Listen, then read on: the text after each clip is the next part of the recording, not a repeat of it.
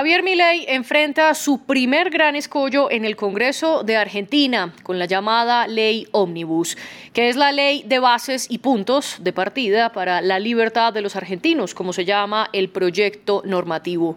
Este paquete tiene más de 300 artículos que, según el propio presidente Milei, contiene dos tercios de todas las reformas que ha propuesto como la privatización de decenas de entidades estatales y poderes extraordinarios que le permitirían al presidente gobernar por decreto sin necesitar al Congreso en algunos temas como economía y salud. En otras palabras, esta es la columna vertebral para cumplir sus propuestas de campaña. Aunque los diputados aprobaron la ley de manera general, debían discutir luego artículo por artículo. Fue en ese debate y en medio de la falta de consenso que la mayoría de congresistas decidieron regresar la iniciativa a comisión legislativa, es decir, empezar de nuevo las discusiones desde lo general. Milei respondió diciendo que las castas impedían los cambios y su gobierno comenzó a plantear la idea de aprobar la ley por plebiscito para saltarse al Congreso.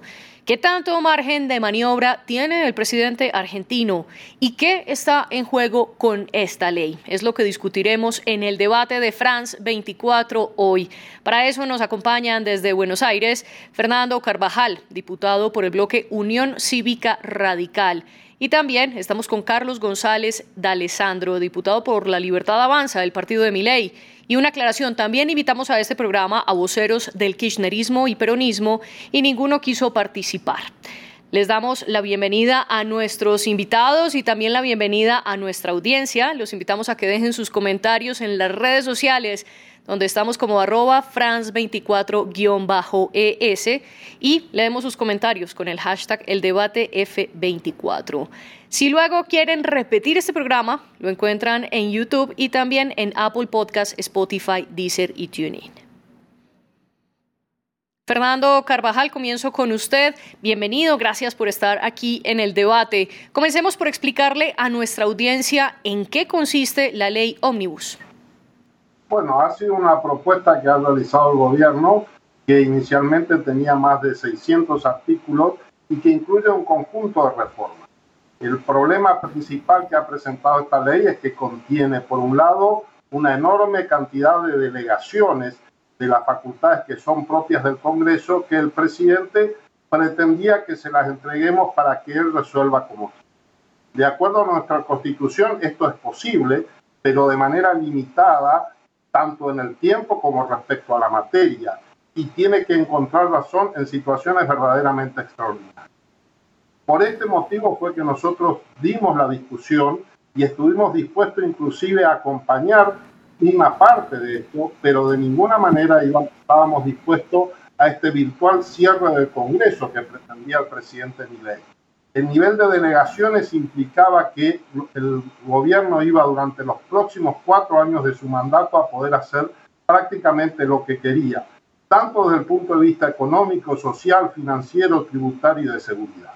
Entonces, por supuesto que esto chocó contra la oposición de los sectores democráticos, como es el caso nuestro, que no estamos dispuestos a ceder. Así como peleamos fuertemente para ponerle límites al kirchnerismo cuando pretendía llevarse por delante las instituciones, también le teníamos que, y tenemos que ponerle límites a mi ley. Igualmente estamos dispuestos a discutir punto por punto y hay muchas cosas en la ley que estamos dispuestos a aprobarla, pero en la medida que se asegure la vigencia del sistema democrático y la transparencia de todo el proceso. Fernando, gracias por esta respuesta. Ahora continúo con Carlos González de Alessandro. También a usted muchas gracias por estar en el debate de France 24. ¿Cómo le explica usted a la audiencia en qué consiste la ley Omnibus? Bueno, la ley de bases y puntos de partida para la libertad de los argentinos eh, consiste en, en, un principio eran 646 artículos que había enviado el presidente Javier Milei con una idea de asentar una base para la construcción y reforma de nuestro país. Solo tuvimos elecciones hace muy poco tiempo, donde Milei salió electo con un 56% del apoyo del pueblo argentino. Por lo cual entendemos que tenemos la obligación de empezar a trabajar en las propuestas que hicimos durante todas las campañas, eh, cuestión que en nuestro país ya se había olvidado que lo que se promete en campaña es lo que se tiene que cumplir en el gobierno. Javier Milei en una posición ambiciosa para la construcción de estas bases queremos entablar para el desarrollo y que Argentina se vuelva a insertar en el mundo como fue en, sus mejores momentos, eh, el presidente de la Nación envía esta ley. Esta ley pasó por eh, todo el proceso que tenía que desarrollarse dentro del Congreso de la Nación. De hecho, nosotros estamos ahora en sesiones extraordinarias porque en la Argentina se eh, trabaja, los diputados trabajan del primero de marzo al 10 de diciembre en sesiones ordinarias. El presidente convocó a sesiones extraordinarias, envió la ley al Congreso, se trató con las comisiones pertinentes en diputados y eso sacó un dictamen de 55 firmas a favor, pero con algunas disidencias. Luego pasó a la sesión general y ahí se aprobó la ley en general. Y esta semana, ayer más precisamente, empezamos a tratar la ley en forma particular. De la ley inicial, que teníamos de 646 artículos, habían quedado 308 artículos. Por lo cual, eh, nosotros habíamos llegado a acuerdo con los bloques de, como llamamos nosotros, de la oposición que nos apoya, de la oposición que busca el cambio, que queremos sacar al país del pozo que lo dejó el kirchnerismo, eh, hundido en una depresión económica enorme. Verdaderamente Argentina está en una emergencia, tanto económica como social, y una emergencia también de seguridad, porque los argentinos hoy eh, el 50% de nuestra población está sumida en la pobreza. Tenemos el peor poder adquisitivo salarial de ingresos de Latinoamérica. Eh, en materia de seguridad, nuestras fronteras hacen agua por todos lados, el narcotráfico avanza, eh, todos los días mueren ciudadanos argentinos en la calle, por lo cual entendemos que esta emergencia y estos poderes que había pedido el presidente de la Nación están totalmente respaldados.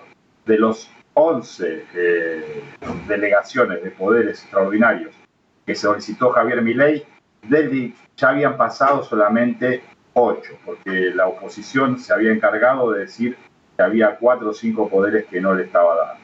Y ahora, cuando pasó a la sesión, lo que sucedió es que siguieron intentando sacarle poder al presidente. Nosotros somos un espacio liberal que tiene menos de dos años de construcción. Sí y hemos logrado ganar una elección con el apoyo del 56% de la ciudadanía. Y a ese 56% de la ciudadanía es a la que le tenemos que dar respuesta y si no se la podemos dar por una ley, se la vamos a buscar por otra forma constitucional, en Argentina se llama decreto de necesidad de urgencia, que va a efectuar el, presidente Javier Milei eh, de acá en.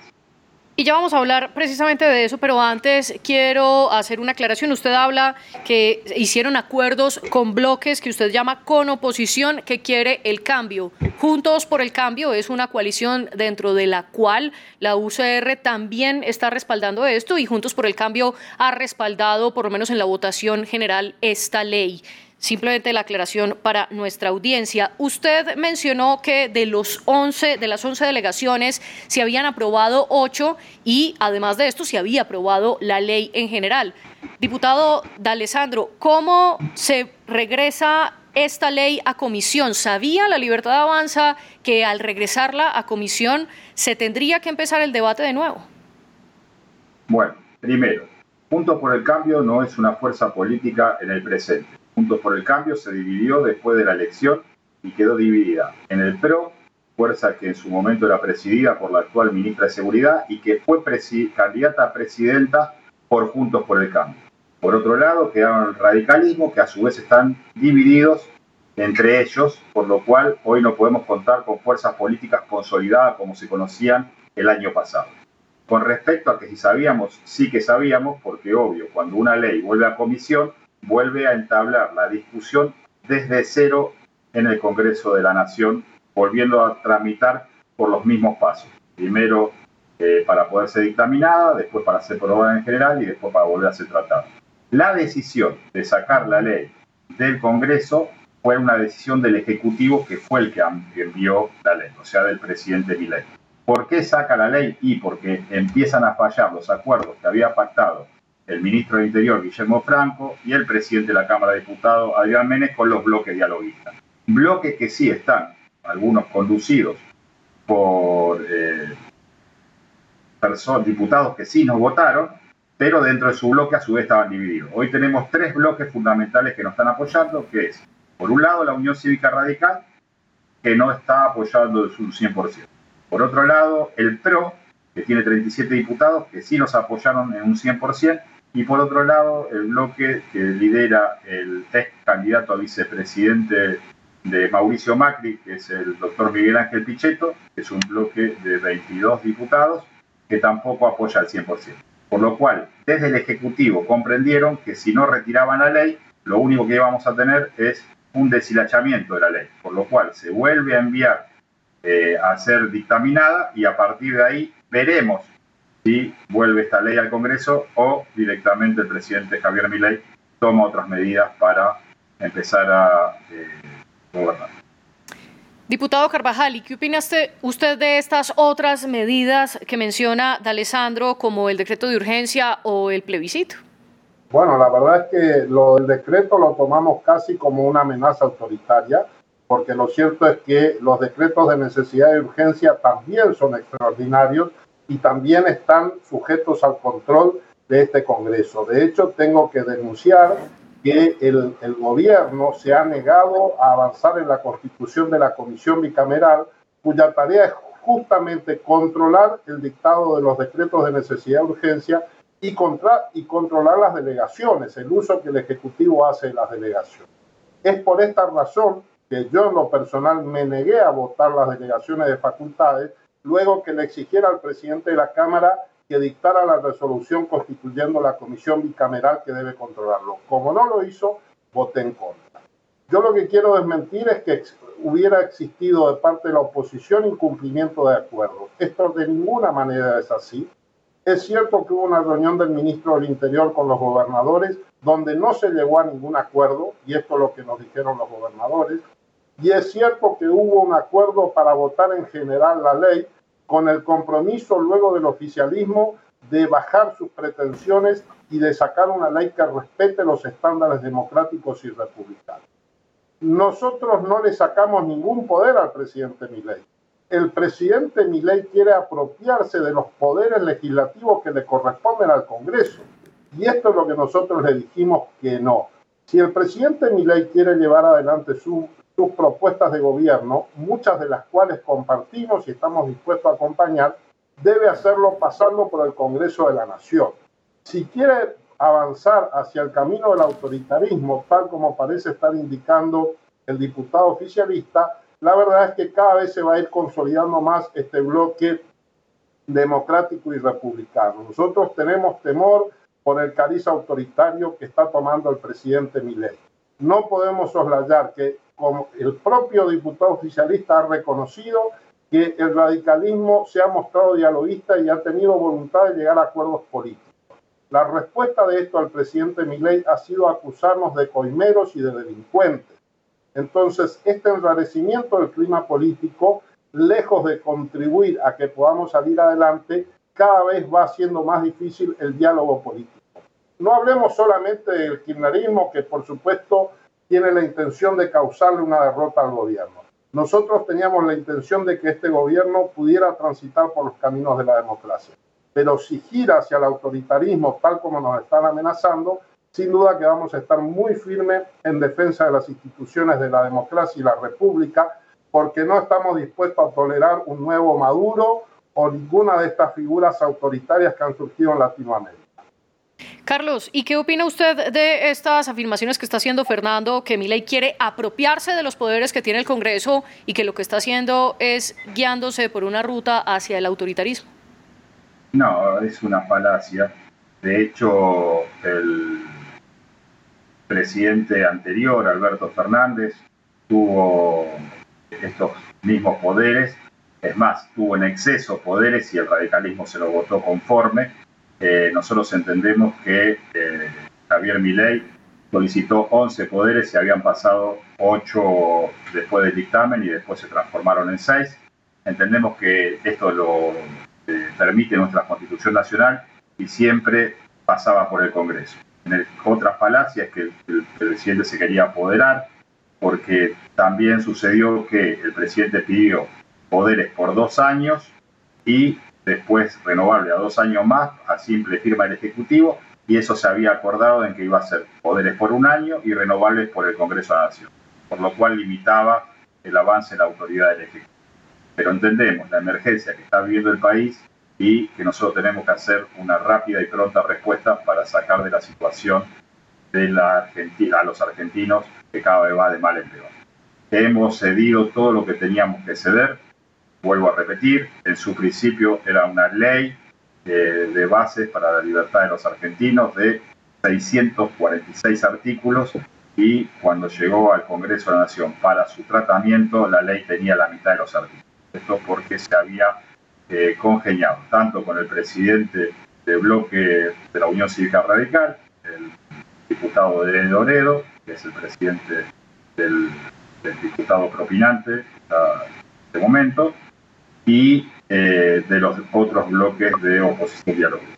Por lo cual entendemos que en la situación que vive la Argentina, ante la inseguridad que se reina en las calles, ante la decadencia económica, ante el empobrecimiento de nuestro pueblo, es necesario medidas y acciones de pronta respuesta, que es lo que mi ley está intentando darnos. De hecho, en este trimestre vamos a tener un ejercicio financiero totalmente equilibrado, como hace más de 30 años que nosotros el radicalismo, Unión por la Patria y la mayoría de los políticos que vienen de la vieja política tal vez no entiendan la necesidad de cambio que están pidiendo los argentinos. Fernando, ¿entiende esa vieja política la necesidad de cambio y este argumento que está planteando Carlos, que todo es por una emergencia y que la libertad avanza ha cedido todo lo que tenía que ceder? Bueno, la vieja política la está manejando ley porque acaba de designar ministro a que es kirchnerista y que fue candidato a presidente del kirchnerismo. Así que está muy claro dónde está la vieja política. Yo soy diputado hace dos años y antes de eso era juez, por lo cual eh, claramente la vieja política está en el gobierno, que viene con los mismos de siempre, aunque van cambiando de, de ropaje. Eh, la verdad es que quiero desmentir enfáticamente al diputado Alessandro que ha faltado la verdad. El radicalismo no le concedió facultades extraordinarias ni emergencia, ni al anterior presidente kirchnerista, ni a ninguno de los otros. La última vez que nuestro partido concedió delegación de facultades fue al presidente Macri y exclusivamente en materia social. Por lo cual desmiento y le pido, diputado, que se retracte esta afirmación porque es absolutamente falsa. Es cierto que el presidente tuvo porque tenía mayoría y porque su bloque le concedió esa delegación, pero nosotros como oposición siempre hemos mantenido y vamos a seguir manteniendo esta postura. nosotros estamos dispuestos a, a, discutir en el marco del Congreso todas y cada una de las propuestas que tiene el presidente y si estamos de acuerdo la vamos a acompañar. Como voté, por ejemplo, yo aún que voté en contra de las delegaciones, no tuve ningún problema en votarle una delegación puntual que fue, por ejemplo, para reformar el sistema de contrataciones del Estado. Entonces, así como esto, hay un montón de otras cuestiones que estamos dispuestos a discutir. El artículo siguiente que teníamos que tratar luego de las privatizaciones tenía que ver con todo lo que tiene que ver con la modernización del Estado y estábamos dispuestos a votar. Pero lo cierto, el verdadero problema que tenemos es que este es un presidente que no tiene programa económico. Las medidas de verdadero contenido económico y fiscal fueron retiradas del paquete y acá quedó un montón de hojarasca que no tienen nada que ver con solucionar los graves problemas de pobreza, marginalidad y crisis económicas que tenemos. El presidente Milei se muestra impotente para mostrar cuál es su programa de estabilización de la moneda y tenemos un enorme problema de inflación heredado del kirchnerismo y mantenido por mi ley y la incapacidad de poner en marcha el aparato productivo. Estas cosas siguen sin respuesta y estamos discutiendo un montón de cuestiones cuyo efecto en algún caso puede ser beneficioso, pero va a tardar mucho tiempo en manifestarse. Entonces, el presidente debe empezar a gobernar y dejar de pelearse con el resto del sistema político. Carlos, ante la división que se esperaba, ante tantos artículos, ¿por qué el gobierno de Milei no optó por presentar parte por parte en vez de esta mega ley? Una decisión del Ejecutivo plena de presentar una ley que asiente las bases de la libertad de los argentinos, considerando que se venía trabajando hacía tiempo en la mesa. Por otro lado, lo que quiero desmentir es el tema que mi ley tiene injerencia en el proceso inflacionario argentino. Nosotros cuando asumimos el gobierno el día 10 de diciembre, lo asumimos rumbo a una hiperinflación. Si no hubiese sido por las medidas económicas tomó el ministro de Economía Caputo, conjuntamente consensuado con todo el equipo económico, Javier Milei, que es el primer presidente economista que tiene este país, hoy estaríamos en una hiperinflación. A 10 días solamente de haber asumido en el gobierno ya teníamos 30% de inflación en los precios.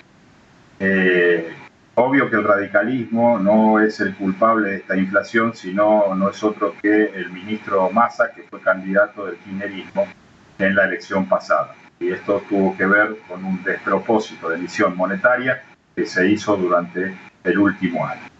Eh, considerando esto, con respecto a que no tenemos un programa económico, también es mentira lo que dice el diputado, porque tenemos un programa económico, lo estamos ejecutando, hemos dejado de, emitir, eh, hemos bajado la velocidad de la inflación, hemos logrado una, un equilibrio tributario que se va a ver reflejado en el primer trimestre, entendiendo pues estamos recaudando mm, y no estamos gastando más de lo que recaudamos. Tenemos un objetivo específico que es que haya por primera vez en muchísimos años en nuestro país déficit cero, gastando menos de lo que ingresa y eh, es el principal objetivo de Javier Milei, es bajar la inflación. Por lo cual entendemos que estas reformas que nosotros habíamos dejado, porque habíamos, sí es verdad que habíamos retirado el paquete fiscal, porque dentro del paquete fiscal también estábamos sufriendo presiones de los gobernadores, tanto del radicalismo como de Unión por la Patria. Por lo cual, desde el Ejecutivo, esto quiere quedar muy claro, porque Argentina constituye una cuestión de cuerpo democrático que tiene que ver con el Ejecutivo, el Legislativo y el Judicial. Desde el Ejecutivo se toman las determinaciones. Usted habla de las presiones de los gobernadores y previamente Fernando Carvajal había mencionado la reunión que tuvo el ministro del Interior Guillermo Francos con ellos, con los gobernadores. Fernando, quiero preguntarle ¿Por qué el impuesto país está generando tanta división? Y a manera de contexto para nuestra audiencia, este impuesto es el que gana Argentina por la venta de dólares. En este momento lo que los gobernadores están pidiendo es que tengan una coparticipación, es decir, que parte de ese impuesto llegue a las regiones. Fernando, ¿se ha avanzado en ese punto o por qué la división? A ver, hay que poner un dato de contexto eh, durante el último tiempo del gobierno del kirchnerismo, esto cometió un acto de enorme irresponsabilidad que fue haber derogado el impuesto a las ganancias eh, y esto que afecta, que se coparticipaba entre las provincias y hacerlo sin buscar un mecanismo de compensación para las provincias. Esto fue, reitero, un acto de irresponsabilidad del kirchnerismo en medio de su campaña electoral, que con justa razón se dice que fue la campaña más cara de la historia, porque se utilizaron todos los recursos del Estado, inclusive medidas demagógicas como esta. Frente a esta situación, lo cierto es que las provincias, que las provincias son el país en definitiva, porque todos los ciudadanos vivimos en alguna provincia o en la ciudad de Buenos Aires, estamos sufriendo esa caída en el ingreso que estaba previsto. Frente a esto, los gobernadores lo que están pidiendo es algún mecanismo de compensación, de que la nación de alguna manera compense esa pérdida de ingresos con otros ingresos que le permita cumplir con sus obligaciones. Este es el punto de discusión. Frente a esto surgió como una opción la cuestión de la coparticipación del impuesto país, lo cual a todos nos genera muchas dudas porque lo cierto es que es un impuesto de carácter transitorio. Pero reitero, la discusión de fondo es cómo se compensa a las provincias por esta pérdida de ingresos, que es cierto y lo reconocemos, esto no es atribuible a este gobierno pero que igualmente están gobernando y tienen que buscar una solución para este problema. En vez de buscar una solución a esto que es un problema fiscal, el gobierno optó por presionar desde esta postura autoritaria que tiene el presidente Milei de decir apruébenme toda la ley y si no los voy a ahogar económicamente. Y este es un mecanismo de extorsión y apriete que, reitero, afecta al funcionamiento democrático y afecta la calidad institucional. No se puede estar presionando a los gobernadores y por vía de los gobernadores a los diputados para que voten una ley bajo el apriete de que si no se van a restringir el envío de los fondos que les corresponden a las provincias. Pero el diputado de Alessandro, discúlpame, lo interrumpo, el diputado Alessandro habla que la presión viene de los gobernadores hacia el Ejecutivo para que aprueben ese impuesto país, una coparticipación. ¿Qué responde usted, un pedido a los gobernadores, eso es real, eso es cierto. Hubo un pedido en el marco de esta discusión por la distribución de los fondos, hubo un pedido, hubo una discusión y el gobierno respondió públicamente que no iba a dar esto. Y en consecuencia esto sin ninguna duda dificultó Ahora, así funcionan los sistemas democráticos, donde se discuten los ingresos y la distribución de los fondos de manera transparente y ante la sociedad, como tiene que ser. Es una discusión legítima. Lo que es ilegítimo es que el presidente utilice fondos que tiene, que son de, de coparticipación, que tiene el Poder Ejecutivo un manejo discrecional, se niega a distribuirlos entre las provincias para obtener el dictado de una ley. Carlos, y según usted, ¿cómo se puede compensar estos ingresos que las gobernaciones han perdido en los últimos años si no es a través del impuesto país? Bueno, obviamente que ante el impuesto país nosotros no estamos dispuestos a coparticiparlo porque nosotros entendemos que el impuesto país tiene que terminar eh, antes de fin de año. Argentina está viviendo una realidad económica paralela a la que están viviendo todos sus países vecinos, porque, por ejemplo, acá nosotros tenemos varios tipos de dólares, cuando sabemos que el tipo de cambio del dólar es uno solo. ¿Qué es el impuesto país? Porque por ahí escuchan los oyentes del impuesto país. El impuesto país es algo que se le cobra a la divisa del dólar para su compra o con la compra de tarjeta de crédito en dólares. Entonces, uno utiliza esos dólares y el Estado le cobra un impuesto.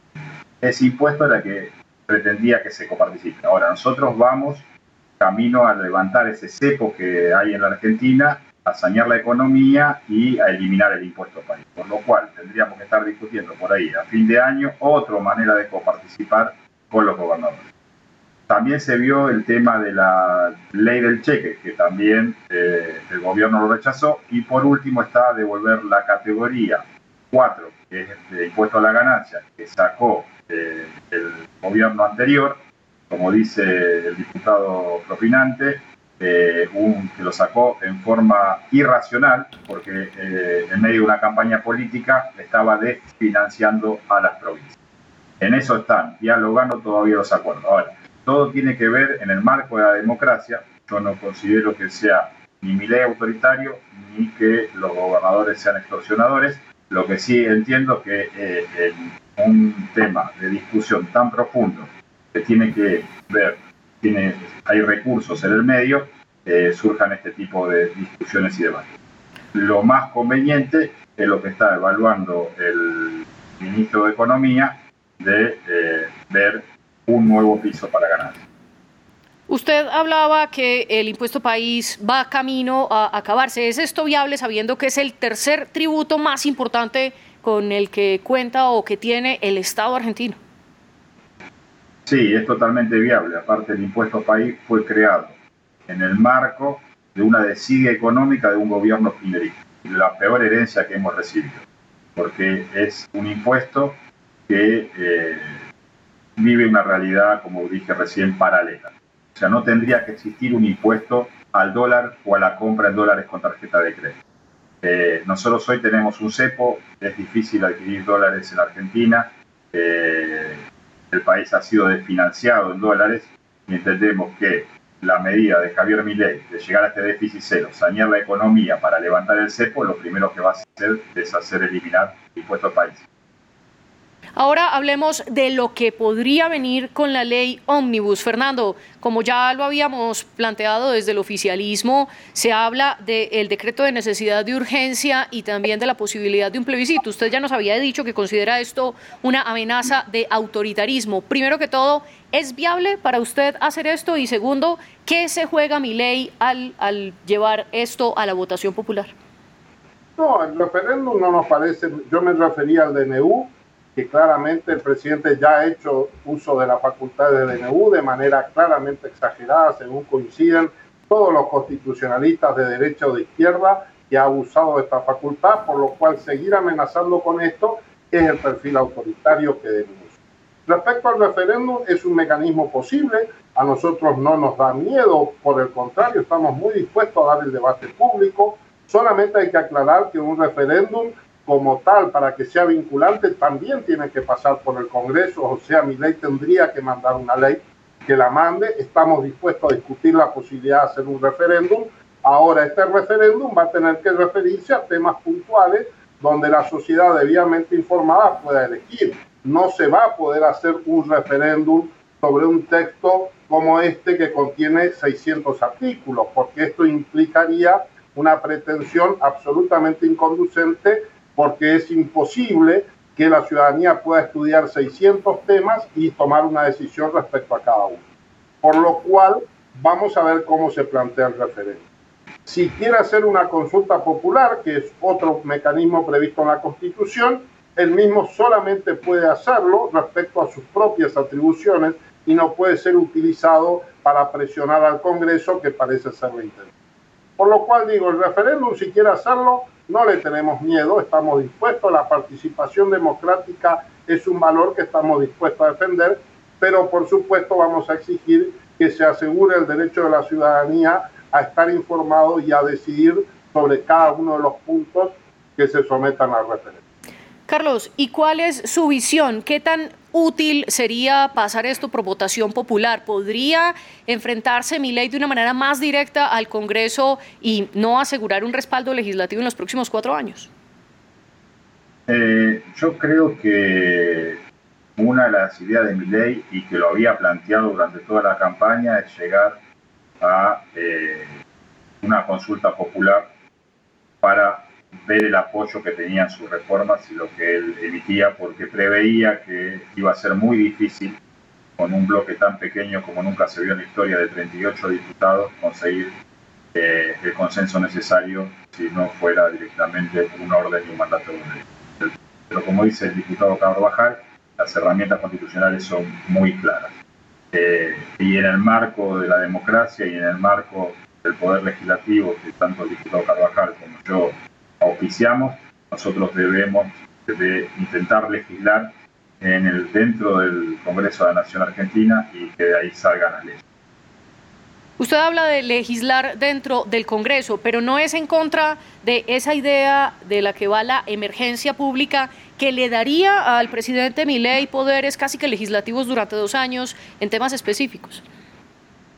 No, porque se ha corrido de eje el tema ya de los poderes que había solicitado el presidente Milei. También quiero aclarar que esta ley que pasó a dictamen, lo más probable es que no vuelva al Congreso de la Nación, al menos así tal cual la conocemos, porque una, un tema es tratarla en sesiones extraordinarias, donde se trataron solamente en tres comisiones y en un tiempo corto de plazo, que estaba marcada por el presidente. Primero fue del 1 de enero al 31 de enero y después tendió hasta el 15 de febrero. Y otra cosa es tratar las sesiones ordinarias, donde vamos a tener que constituir todas las comisiones que corresponden a cada artículo o cada tema de la ley. Por lo cual, hoy la tratamos con tres comisiones, legislación en general, asunto constitucional y presupuesto, y ya en las ordinarias tendríamos que abrir minería, deporte, turismo y todas las eh, comisiones que sean necesarias. Eh, por lo cual es eh, la verdad que es algo incierto de si el Ejecutivo va a volver a enviar la ley al Congreso o va a utilizar otro tipo de esquema. Y si no la envía de regreso al Congreso, Fernando, ¿esto podría afectar la gobernabilidad del presidente argentino o no? Yo creo que no, yo creo que el presidente tiene la posibilidad de volver a enviar un nuevo paquete que sea más prolijo, que sea más ordenado, que esté dividido por secciones, que venga un paquete fiscal por un lado, que venga una propuesta de reforma de justicia, de reforma laboral, de cada uno de los aspectos de reforma del Estado, materias que coincidimos que, y estamos dispuestos a discutir. Eh, el hecho de que sean sesiones ordinarias no impide que le demos un tratamiento rápido, estamos dispuestos a dar ese tratamiento rápido si en la medida en que el, trabajo sea más ordenado, hubo un error un grosero de técnica legislativa en creer que porque lo pasábamos en tres comisiones, esto iba a acelerar el trámite. lo que sucedió fue que no se pudo afinar la letra de los artículos y por eso se terminó posponiendo el debate y pasó lo que pasó en la sesión de votación particular.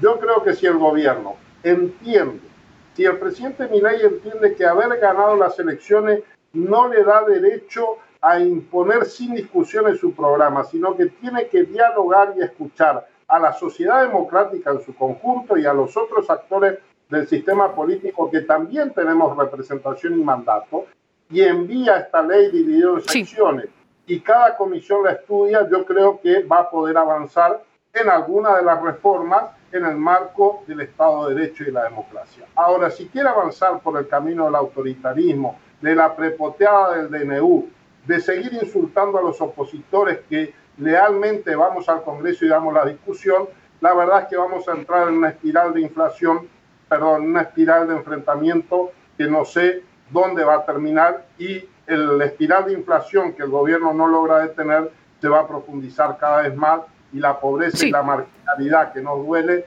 va a terminar siendo aún mayor. Carlos, 10 segundos para la réplica final.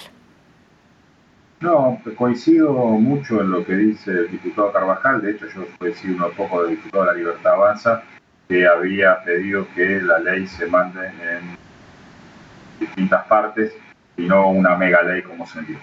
Eh, creo que esto que estamos haciendo es súper constructivo. De hecho, el debate que podemos tener por este medio es también construir puntos y consensos para que nosotros podamos, los argentinos, podamos tener objetivos a corto, mediano y largo plazo y tener las leyes que necesitamos para que la Argentina vuelva a funcionar.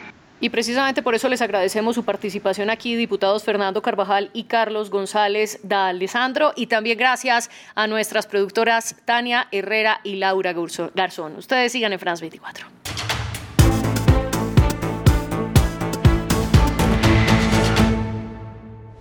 ¿Hacia dónde va Europa? ¿Cuál es su peso en la balanza global? Un repaso a la actualidad de los 27 países de la Unión Europea con reportajes y entrevistas de nuestra corresponsal en Bruselas. Europa hoy, en France 24 y France24.com. Sus historias inspiran el futuro. Su día a día es la actualidad. Su cultura, sus luchas, sus éxitos están en el corazón de nuestros programas. Les contamos los que hicieron América Latina y los que la construyen hoy. Les contamos un mundo hecho día a día por los que lo habitan. Liberté, égalité, actualité.